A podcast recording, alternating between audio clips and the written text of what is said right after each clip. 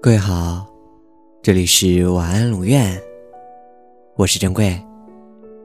查看故事原文，你可以在微信公众号中搜索“晚安龙院”，每天跟你说晚安。人对他人的需求越少，就会活得越自如、越安详。没有人，哪怕他愿意。也不可能完全满足另一个人的需要。唯一的办法，就是令自己的需要适可而止。因为我们从来都无法得知人们究竟是为什么会爱上另一个人的。我猜，也许我们心上都有一个缺口，呼呼往灵魂里灌着寒风。我们急切需要一个正好形状的心来填上它。就算你是太阳一样完美的正圆形，可是我心里的缺口却恰恰是个。或许恰恰是个歪歪扭扭的锯齿形，你填补不了。我想，我们要么就让自己悲伤，要么就让自己强大，因为他们所需要的工作量，其实是一样的。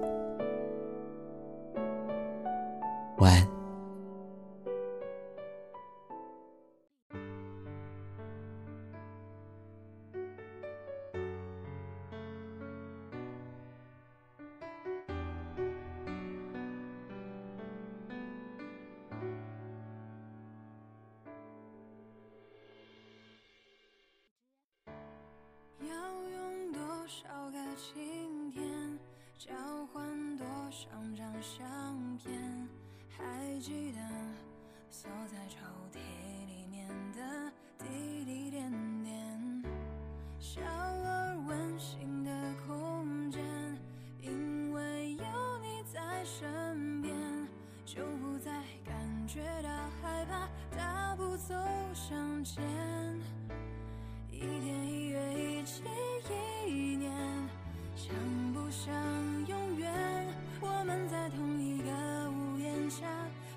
写着属于